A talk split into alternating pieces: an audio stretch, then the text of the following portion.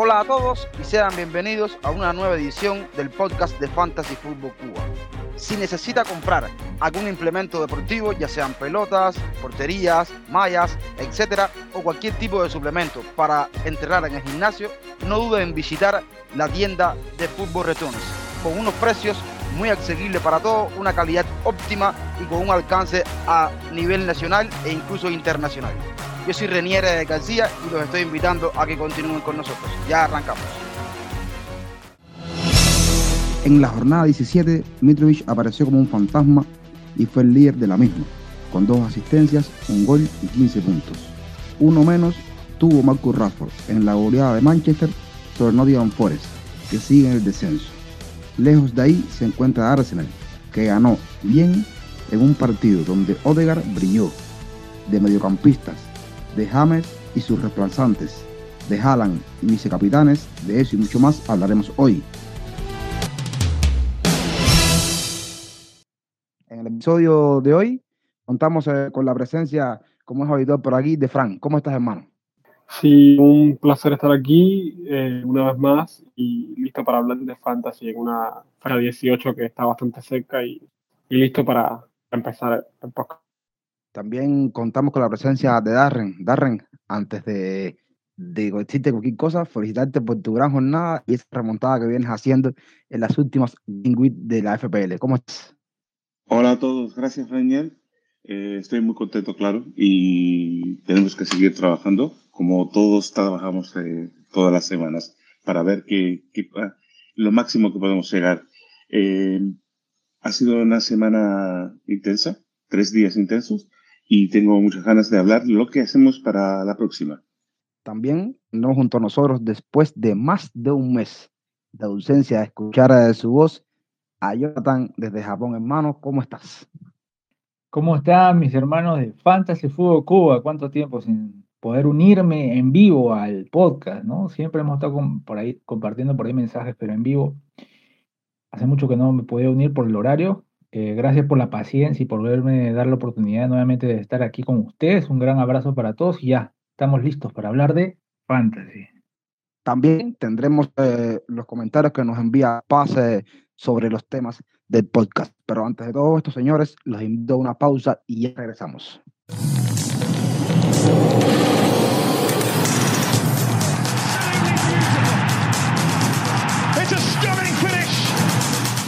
Estamos eh, de vuelta en el podcast de Fantasy Football Cuba, esta vez para hablar de la FPL, de la jornada 19 que ya está ahí mismo, como quien dice, a la vuelta de la esquina.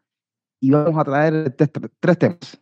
Vamos a arrancar por un tema que ahora mismo es eh, interesantísimo para cada uno de nosotros. Yo creo que por ahí vamos a, a, ir bastante para, este, para esta jornada, que son los mediocampistas. Yo les propongo escuchar los dos mediocampistas que pasan nos trae para esta jornada 18 y entonces ya regresar debatimos.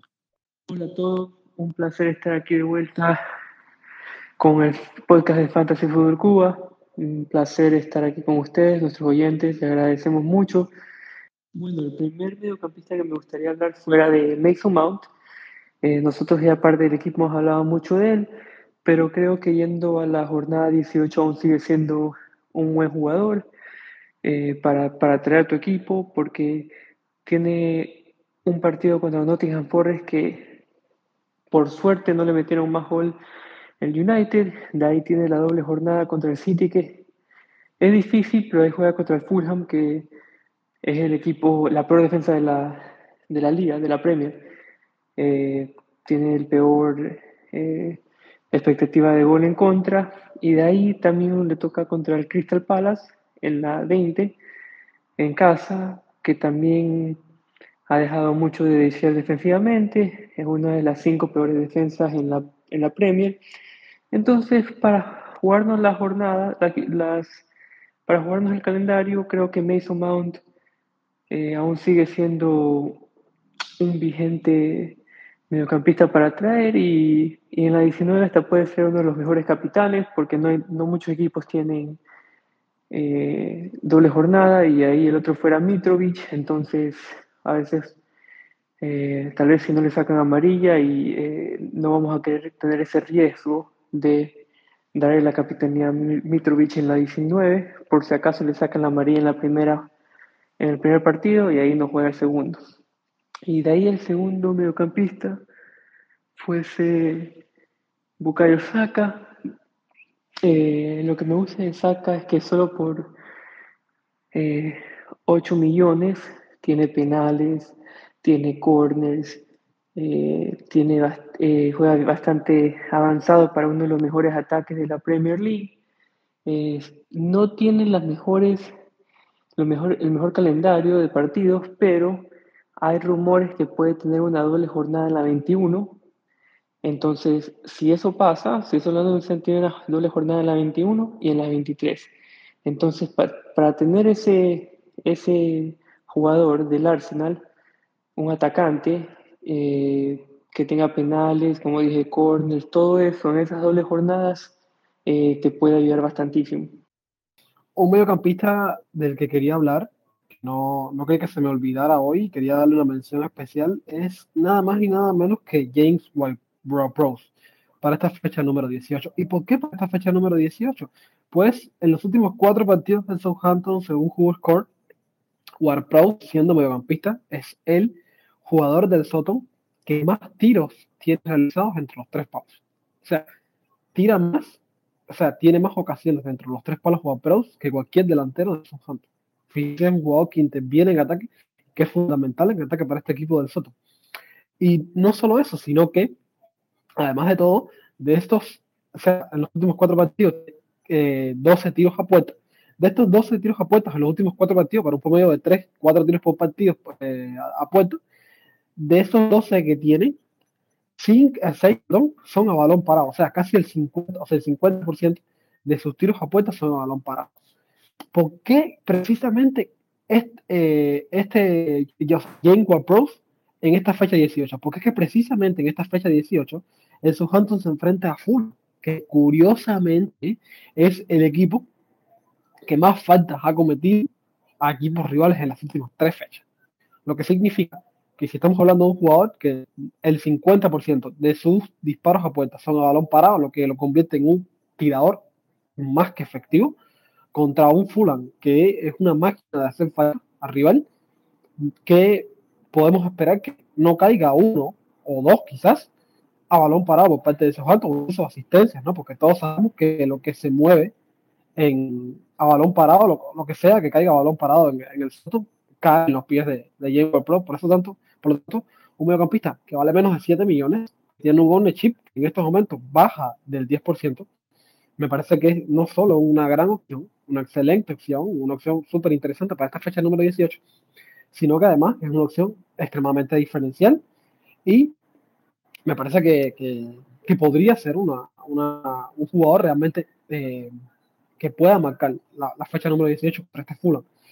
Porque es un partido que creo que a priori el Southampton sale como, como un rival que puede ser superior desde mi punto de vista ¿no? para el Fulham.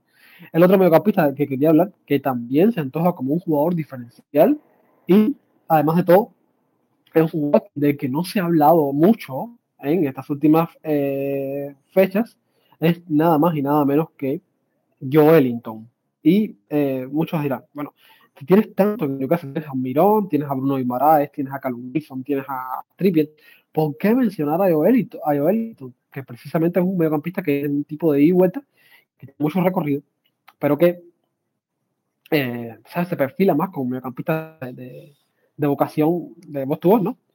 Que precisamente Joelinton en los últimos tres partidos de la Urraca es el top 2 en la cancha del Newcastle, que más más toques en, en espacio ofensivo rival hace, según opta. Por lo tanto, Joelito es un mediocampista que tiene bastante subida, que lleva bastante al área y es principal, es uno de los principales rematadores de cabeza que tiene el equipo detrás de Callum Wilson, lo que significa que un jugador que interviene bastante en las acciones ofensivas de las Urracas, teniendo en cuenta que en este equipo ya muchos tenemos a Trippier, que teniendo en cuenta que en este equipo ya muchos tienen al Mirón y teniendo en cuenta que ya muchos tienen a Callum Wilson, me parece que eh, el paso de ir a por Joelinton, aunque sea solamente en esta fecha número 18, en donde el Newcastle se enfrenta a un Leeds United que se viene de comer tres contra Manchester City que precisamente no es una defensa que sea de las más efectivas de la Premier League, parece que Joelinton podría tener una oportunidad o por tener varias oportunidades de dar retornos en este partido, dígase gol o dígase asistencia. Entonces, estamos hablando de un mediocampistas que igual vale menos de 7 millones y que tiene un chip que está debajo del 10%, son dos mediocampistas para esta fecha número 18, que son extremadamente diferenciados y que podrían ser jugadores importantes en cuanto a, a retornos en esta fecha número 18. Interesantes opciones que nos da Fran, agregadas las que ya no dio Paz también. Y bueno, voy a nombrar solamente uno, porque justamente ya Paz nombró uno de los que iba a hablar, eh, entonces sería repetitivo, la verdad, ¿no? Eh, yo le he puesto mucha atención al juego del jugador que se recuperó en este parón del Mundial, ha tenido encuentros, ha tenido muy buena, eh, se puede decir, preparación para el reinicio de esta jornada 17. Lamentablemente no dio los retornos en esta fecha, en el empate 2 a 2 frente a Brentford, pero es un jugador que crea muchas chances. Hablo de Dejan Kulusevski, el sueco que juega por derecha, pierna cambiada, que crea muchas chances de gol con su eh, buena pegada, cruzando muy bien al segundo palo para la llegada de algún defensa o delantero.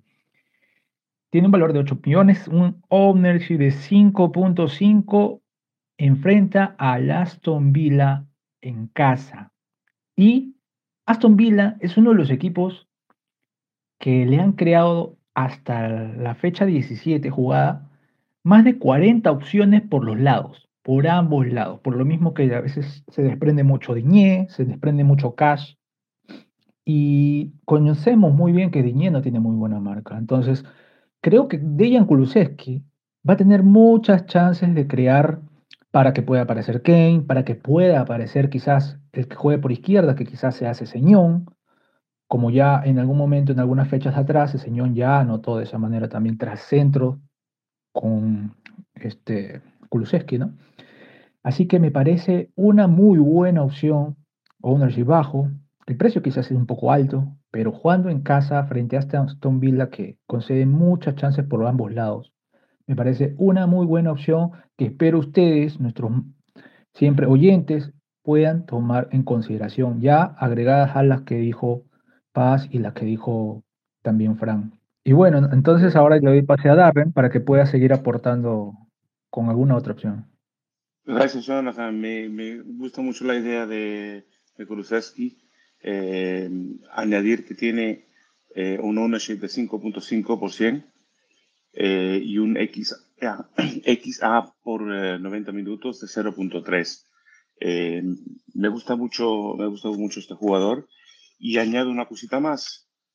me he fijado esta semana un poquito los, los equipos que juegan en casa eh, que tengan buen partido. El Liverpool contra el Leicester, el Fulham contra el Southampton, Newcastle contra el Leeds, Manchester City contra Everton y Tottenham contra Aston Villa. Eh, y entonces, eh, en casa, con un, un buen eh, XA y, y, un ownership bajo, me gusta mucho, me, me, gusta mucho. El segundo, que no hemos mencionado, claro, eh, para no repetir, me, que tiene un ownership un poquito más alto es el señor Rashford. Creo que hay bastante, ya tenemos 30% eh, que lo tienen en el equipo. Tiene un, eh, por, por 90 minutos, tiene un X eh, sin, no penalty goals de 0.3 y X assist de 0.1 por cada 90 minutos. tiene un partido razonablemente bueno. Este es afuera de casa, y juega contra los Wolves. No sabemos todavía cómo los Wolves van, van a estar. Eh, ya, ya habíamos visto un poquito de cambio, han ganado al Everton, pero el Manchester me gustó mucho de ver cómo estaban jugando y me gusta mucho la posición que está jugando eh, Rashford. Y pues nada, eso es eh, todo por, por, la parte de los mediocampistas. Yo también, eh, para no repetir, porque traía uno de los que ustedes eh, ya han mencionado, me voy a sentar en la opción que traía para, para pistas. Y es otro equipo que tal vez no, sé, no, no recuerdo si, si en el grupo partido que, que dijo mencionó el partido que tendrá Crystal Palace en la próxima jornada contra, contra Bournemouth. Sabemos que Bournemouth eh, puede ser un vulnerable en defensa.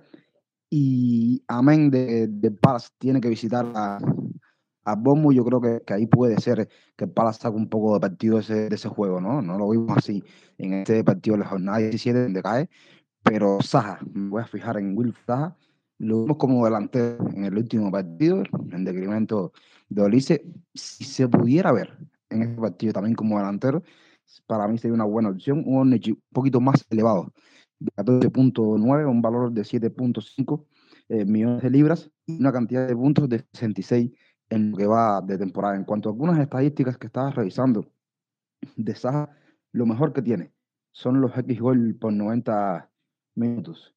Y, y, también es muy bueno su actuación en, en este parámetro porque tiene 0.34. Y en cuanto a XGI, que es la unión del X assist con el X gol por 90 minutos, tiene 0,46. Esto nos dice que cada dos partidos da un retorno.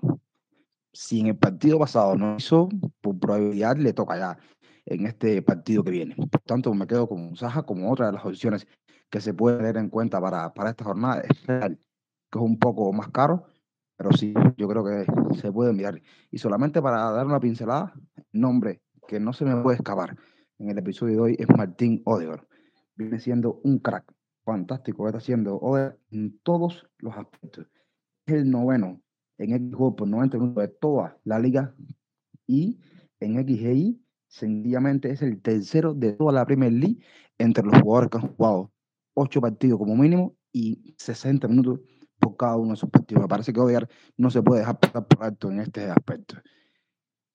Y señores, viene un tema, un tema que ha dado mucho de qué hablar.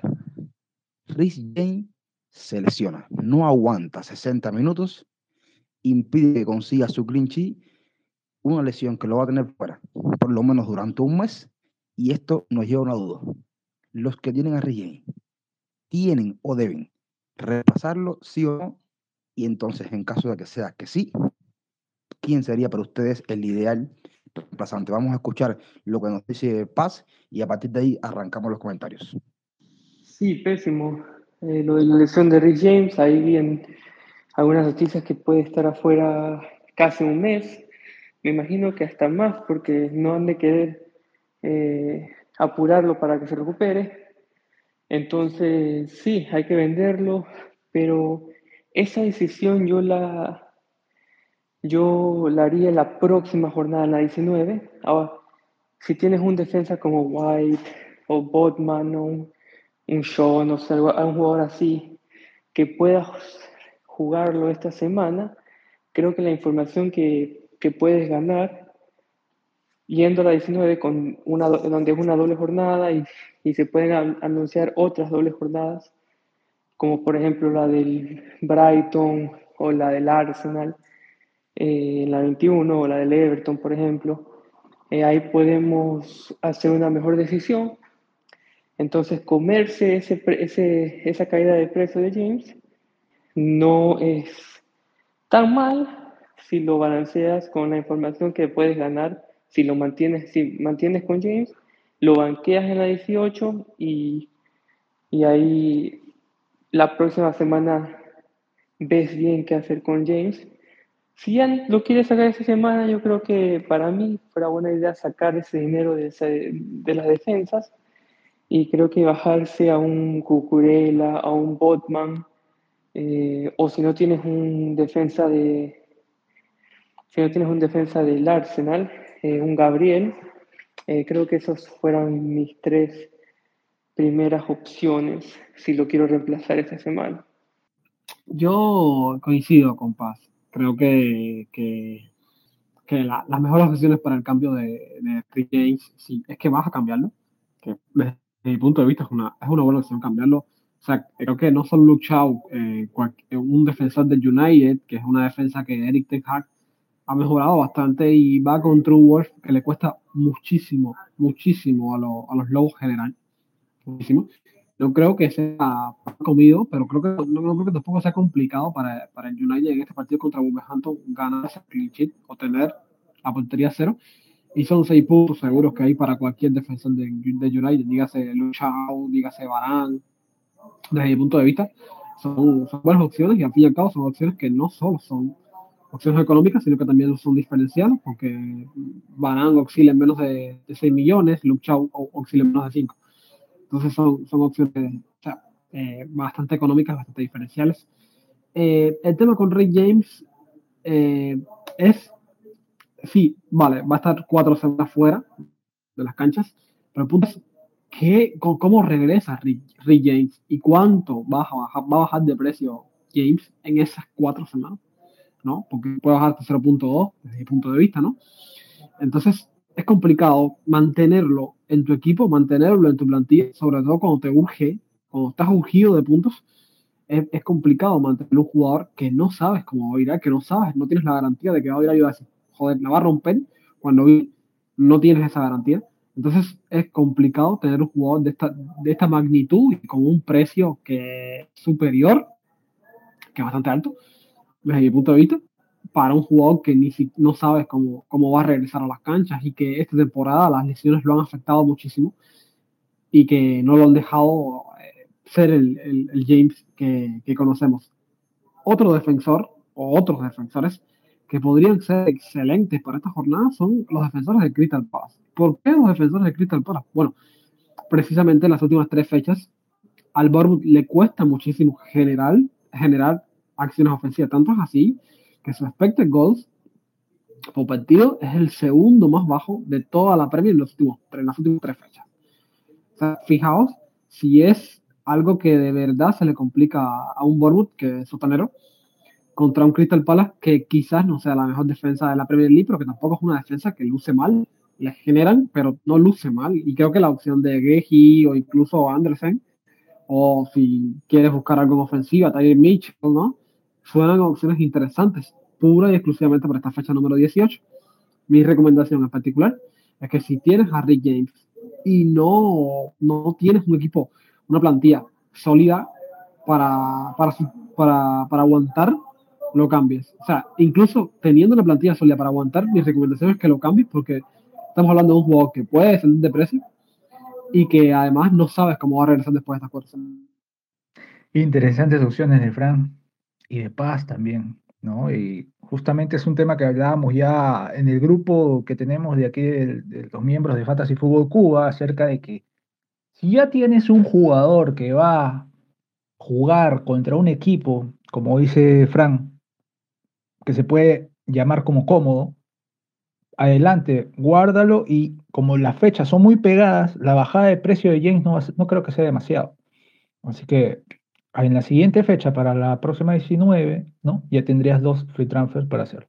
De lo contrario, eh, agregando a los nombres que mencionaron Frank y Paz hasta el momento, eh, yo quiero agregar uno de los que había puesto en un tweet ayer este, ¿no? para la comunidad. Es el jugador, el lateral izquierdo de Liverpool, Andrew Robertson, quien parece que después de algunas para, algunos partidos que no estaba jugando dando buenos retornos, las últimas fechas al menos. Ya tiene cuatro retornos, cuatro asistencias, además de grandes chances que crea. El último juego creó dos grandes chances, tuvo más de ocho centros. El gol incluso que anota Sala, si él hubiera sido un poco más ambicioso, de repente hasta él podría haber rematado, podría haber tenido una chance de gol. Está en los corners y me parece muchísimo más trascendente que Alexander Arnold en este momento para el Liverpool. Sobre todo si algunos recuerdan el partido contra el Southampton en casa. El tipo hizo de todo por el lateral izquierdo. Y justamente era un jugador que habíamos recomendado para esa fecha también. Ahora volvemos a recomendarlo. El valor es alto, pero yo creo que la ganancia puede ser muy buena, ¿no? Enfrenta a un equipo como el Leicester, un equipo que ya lo conocemos un poco frágil, quizás ha tenido un poco de suerte también en algunos juegos al tener el clinch, pero eso se acaba también porque el Liverpool necesita los puntos. Entonces me parece que Robertson, para esta fecha específicamente, ¿no? Creo que podría ser un buen reemplazo, sobre todo para quienes tienen un presupuesto eh, que no les dé problemas y puedan gastar ese 6.8, porque me parece que para esta fecha lo vale. Así que yo dejo ahí mi recomendación y le doy pase a Darren. Gracias, Jonathan. Mira, el, el, tema este yo creo que al final eh, no es, no es eh, fácil, eh, hay cosas que considerar. lo que ha dicho Paz eh, está correcto, lo que dice Jonathan está correcto, lo que dice Frank está correcto. Yo, yo lo que pienso es, si tienes a un, si yo tuviese a un White, por ejemplo, en mi banquillo, esta semana no hacía un cambio, me guardaba la, la transferencia, y semana que viene hago dos. Es simple. Pero teniendo dos defensas que no me valen la, la pena y no le tengo confianza, porque los tengo solamente por su precio, entonces no voy a comprar a un White por James, por ejemplo. Prefiero tener a alguien del Chelsea, como Cucurella, que tiene un partido contra el Nottingham Forest. White, por ejemplo, si lo fuese a meter, tiene un partido contra el Brighton. Y el Brighton no se van a echar a tomar el sol y esperar que, que, el Arsenal haga lo que le dé la gana. Van a ir a tratar de hacer algo contra los, los que van a ser campeones o atentan a ser campeones. Entonces, para mí, sería meterme eh, Cucurella o algún otro defensa del Chelsea en preparación a las siguientes semanas, a donde hay un doble. Francamente, no metería a un defensa del Fulham. Ahí, ahí no, no llego. Pero a un defensa del Chelsea que tiene la doble semana 19, pienso el, el que les guste puede entrar, pero claro, Cucurella entra con, con un precio de 5.1 y un ownership de 8.2. Supongo que para cuando lleguemos al viernes tendrá el ownership mucho, mucho más alto. Eso es un poquito lo que estoy pensando para esta próxima semana. A ver, con el tema yo creo que es bastante claro de si cambiar o no a, a James, si, dejando luego de lado, voy a entrar un poco algunos defensores. Yo creo que a mí se, se me llena la cabeza con principalmente con un futbolista en defensa que me parece que, que, ha estado bien y va de la mano con lo que más decía, que es el tema de las futuras fechas dobles todavía no sabemos si se van a confirmar o no, pero que pueden ser que se den. Y Brighton puede tener eh, jornadas dobles y sería muy bueno tener a un jugador como Pervis Estupiñán en tu equipo. Es sencillo, sencillo. Pervis Estupiñán a día de hoy es el cuarto defensor con más XA por 90 minutos de la liga. Siempre todas las estadísticas van a ser eh, en jugadores que han jugado mínimo 8 partidos, 60 minutos por cada uno de esos partidos, ¿no?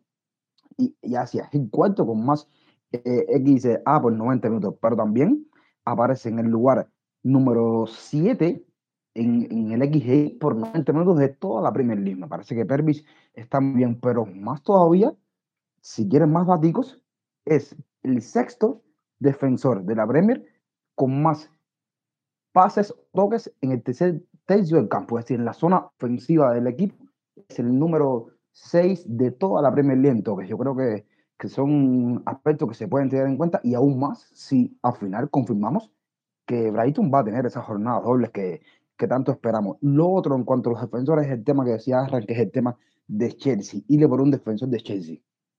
Yo coincido con Gurela y también puede ser que otro jugador que nos llama la atención sea Thiago Silva. En este último partido estuvo cojeando durante el minuto 10, estuvo como 5 o 6 minutos cojeando por un golpe que recibió, termina jugando todo el partido y haciendo un gran partido. Yo busqué algunas pequeñas comparaciones entre él y Cucurella en cuanto a lo que va de temporada y, y Silva tiene algunas cosas mejores que Cucurella, pero es el tema de, de más minutos jugados y tal. Pero la parte de, retornos no. Ahí Cucurella tiene más X gol, tiene más X assist también incluso. Y, y yo creo que, que, por eso me inclinaría un poquito más por Cucurella y además puede ser que si Teo Silva termina recayendo por la edad y tal, Cucurella sea que está fijo ahí, Teo Silva puede sustituir por cualquier defensor que tenga Chelsea, que tampoco quedamos sobrados, ¿no? Pero bueno, Thiago Silva yo creo que es más propenso a, a estar fuera ahora mismo que Cucurella. Por tanto, de los defensores de Chelsea comparto con Darren esa opinión. Y rapidito, otro defensor, solamente por decir nombre, para no alargarme más, es el caso de Aaron Creswell, que puede ser que no llegó hasta con molestias a esta última jornada, aunque termina jugando, pero sabemos eh, todo lo que, lo que genera Aaron Creswell, ¿no? Y los partidos que se le vienen no son, entre comillas, tan complicados contra Brentford, Leicester, Wolf y Everton en las próximas jornadas. Me parece que también eh, ¿qué les Se puede mirar un poco el precio, puede ser lo más incómodo de todo. Pero bueno, me quedo con, con eso para, para este tema de los, de los defensas. Eh, según leía hoy, Silva es el cuarto defensor, cuarto defensor que más faltas ha cometido en los últimos tres partidos de Premier League. Lo que significa que independientemente de su seguridad defensiva, que independientemente de que es un jugador que ya tiene una vasta experiencia, que es un jugador que sabe muy bien lo que está haciendo en la cancha, debido a eh, quizás digamos que un, mediocampo que en varias ocasiones resulta endeble, que es el de Chelsea, eh, se ve obligado a cometer faltas o se ve obligado a ser el que más cometa faltas en, la parte defensiva de, de, los Blues y esto obviamente predispone a tarjetas amarillas, penales y es precisamente por eso, por, eso, por ese pequeño datico me, me gusta más con Curela eh, porque creo que Curela tiene más posibilidades de incluso aportar en, retornos ofensivos, ¿no? Más le da decir es algo que, como tú decías, Rey, es algo que lo perjudica. Porque obviamente se tiene que dar cuenta de que el brasileño necesita o va a necesitar en algún momento de descanso. Y la cuenta 100%, Frank, creo que, que, hay que tener en cuenta muchísimo el tema de que las jornadas se van a jugar muy seguidas y, y no va a haber un descanso prolongado hasta, hasta después del día 3 de enero, ¿no? Que, o después del 5 de enero exactamente, que va a haber un receso más grande entre las jornadas. Señores, yo les propongo irnos a una pausa antes de entrar al tema de capitanes.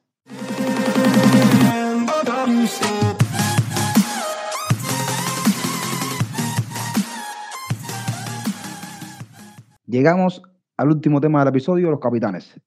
En esta jornada, otra clase magistral de Erling Haaland me parece que está salido. Son teorías ya en Premier League, parece ser que tiembla el récord de Mo Vamos a ver eh, qué nos comenta Paz al respecto de los capitanes. Para mí solo hay dos candidatos. El primero, el obvio, Erling Haaland contra el en casa. Ya sabemos que va a ser el capitán más eh, elegido.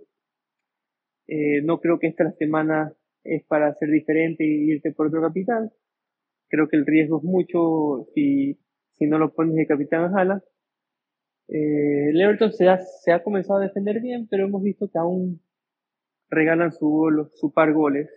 De ahí, si quieres ser arriesgado, creo que Mohamed Salah es la segunda mejor opción contra un Leicester que fue dominado por el Newcastle.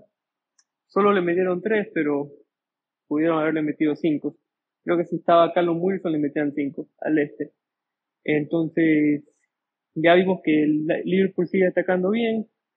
Defensivamente no está bueno, pero, pero arriba jugando de media punta, Sala siempre encuentra el gol, las asistencias.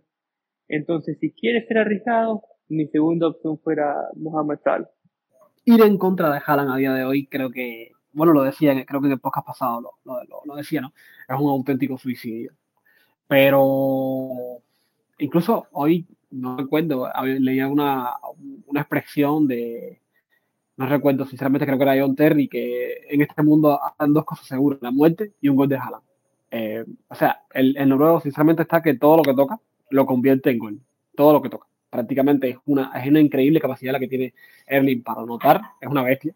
Y en este momento, en el fantasy, ir en su contra, a mí me parece que es un auténtico suicidio. Pero si quieres ponerle algo de chispa o quieres eh, apostar por algo interesante, porque con Haaland tienes dos cosas, o vas a su favor y eh, sigues igual que todos, porque todos lo tenemos como capitán, o todos lo ponemos la gran mayoría de las fechas como capitán, o vas en su contra y tienes dos opciones, o te hundes en una increíble fecha roja, o te disparas porque tu capitán tiene la oportunidad, o el capitán que has escogido tiene la oportunidad de hacer más puntos que en esta fecha, ¿no?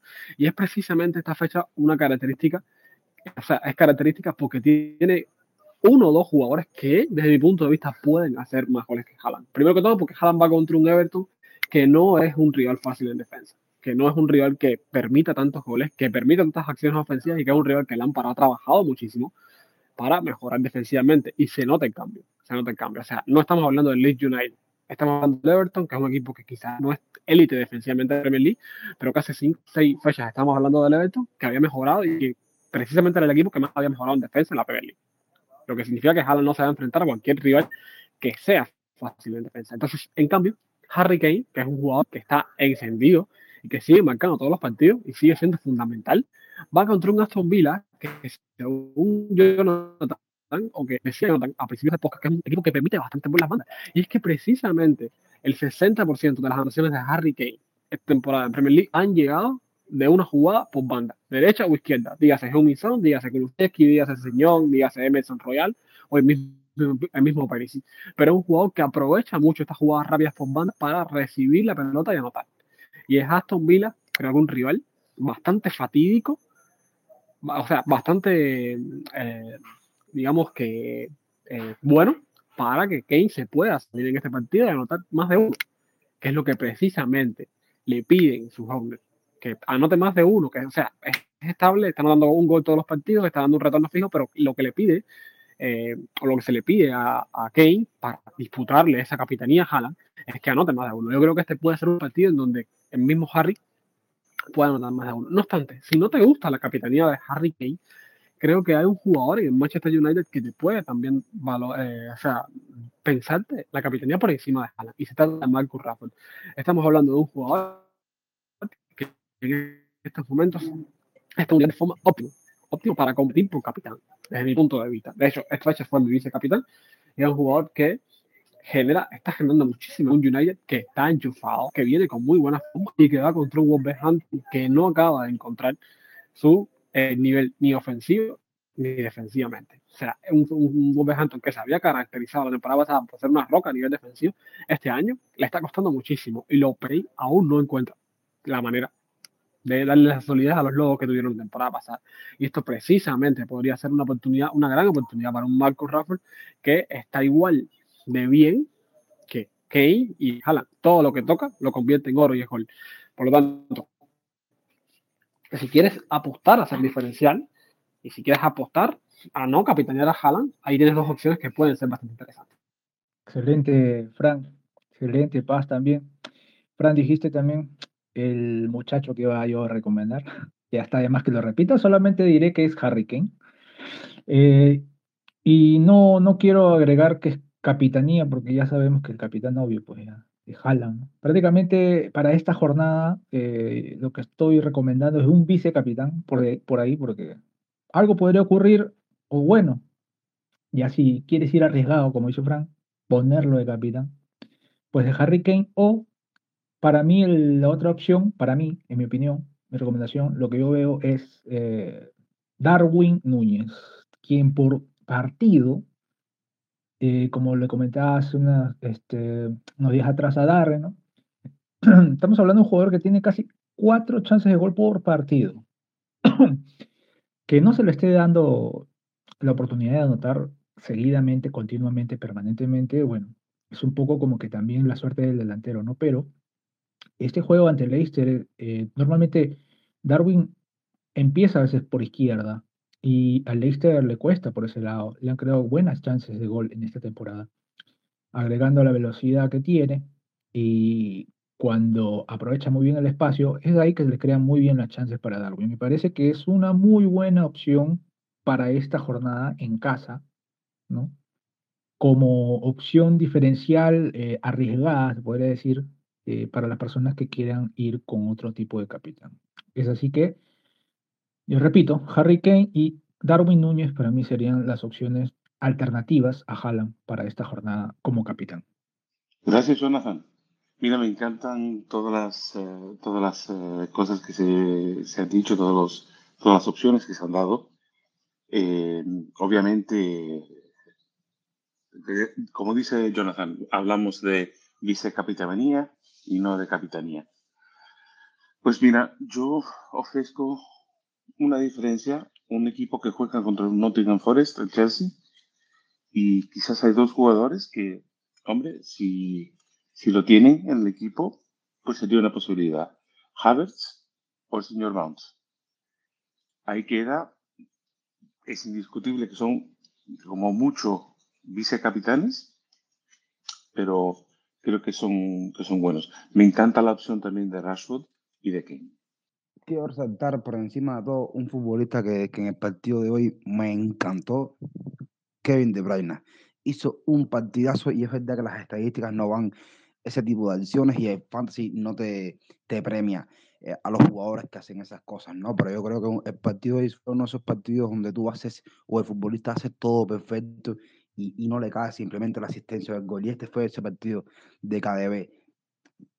Igual, me uno ustedes con el tema de que va a Haaland y tal, y que, y que estamos eligiendo un vicecapitán. Por tanto, para mí mi vicecapitán sería eh, KDB, decir a favor de él que es el mediocampista o el con más XGI de toda la Premier League con 0,33. Y ojo, señores, la temporada de Salah, entre comillas, no es la mejor porque está Haaland, pero Salah es el segundo con más XGI de toda la Premier League entre los mediocampistas con 0,70. Es una barbaridad igual lo que hace el egipcio. Y yo me voy a quedar con, con KDB para esta jornada. Un nombre, por poner un nombrecito ahí, porque he hablado antes de este equipo y quiero poner un nombre, es el caso de Leandro Trossard. Si se logra confirmar las dobles jornadas de Brighton, yo sé que para esta jornada a lo mejor no, pero si se confirman que Brighton tiene dobles jornadas, me parece buenísimo lo de Trossard. Es el décimo mediocampista con más XGI, con 0,46 cada 90 minutos. Por tanto, me quedo como vicecapitán Kevin De Bruyne, que lo tengo en mi equipo, así mismo lo voy a formar para esta jornada. Ya, señores, vamos a ir cerrando el episodio. Vamos a darle conclusión. Yo muy contento de haber compartido con ustedes este espacio, por supuesto. Interesante todas las propuestas que ustedes lanzan como cada semana. Yo me estoy despidiendo y los dejo para que se despidan. Nos vemos en el próximo episodio. Sí, eh, un placer estar aquí una vez más, eh, esperando con ansias esta fecha de, que empieza el día 30. Eh, les deseo feliz fin de año a todos nuestros oyentes. Eh, espero que, que, les sirva de algo esta, este episodio de hoy y nos vemos el año que viene. Saludos. Muchas gracias, muchas gracias de verdad por no solo este capítulo, por toda esta temporada, todo este año en los cuales hemos este, crecido juntos, eh, por los consejos y todo, señores. Gracias por este programa y un saludo especial para todos nuestros oyentes, eh, siempre por apoyarnos, muchas gracias. Espero que sigan con nosotros el próximo año, que terminen muy bien, de la mejor manera este año y que lo reciban con muy buenas flechas verdes, señores. que reciban muchas flechas verdes la próxima temporada. Pero antes que nada, eh, antes que todo, eh, mucha salud, señores, mucha salud. Un fuerte abrazo de aquí, su amigo Jonathan a la distancia. Nos vemos en el siguiente episodio. Bueno, otra semana más. Gracias a todos eh, que están eh, escuchándonos eh, semana tras semana. Mucha suerte, puntos y la alegría de una flecha verde. Ya solamente queda recordarle que a la una y cuarto del viernes 30 de diciembre es el deadline de esta semana. No se olviden. Bueno, me despido chicos, un abrazo a todos, un abrazo a, todos nuestros oyentes, un placer siempre estar aquí hablando de FPL con ustedes. Eh, gracias a todos los miembros del equipo de Fantasy Fútbol Cuba y hasta la próxima. Estamos llegando al final del episodio de hoy. Ha sido un placer eh, contar eh, con todos ustedes por aquí. Recuerden que pueden seguirnos en las redes sociales. En Twitter nos encontramos bajo la cuenta arroba fan-food-cuba. También pueden seguirnos en Telegram y ser parte de nuestra comunidad y participar en el debate que tenemos a diario. Yo soy Renier, ya me estoy despidiendo. Recuerden que en la descripción del podcast aparecen las cuentas personales de cada uno de nosotros y como siempre les digo, chao, los quiero y cuídense.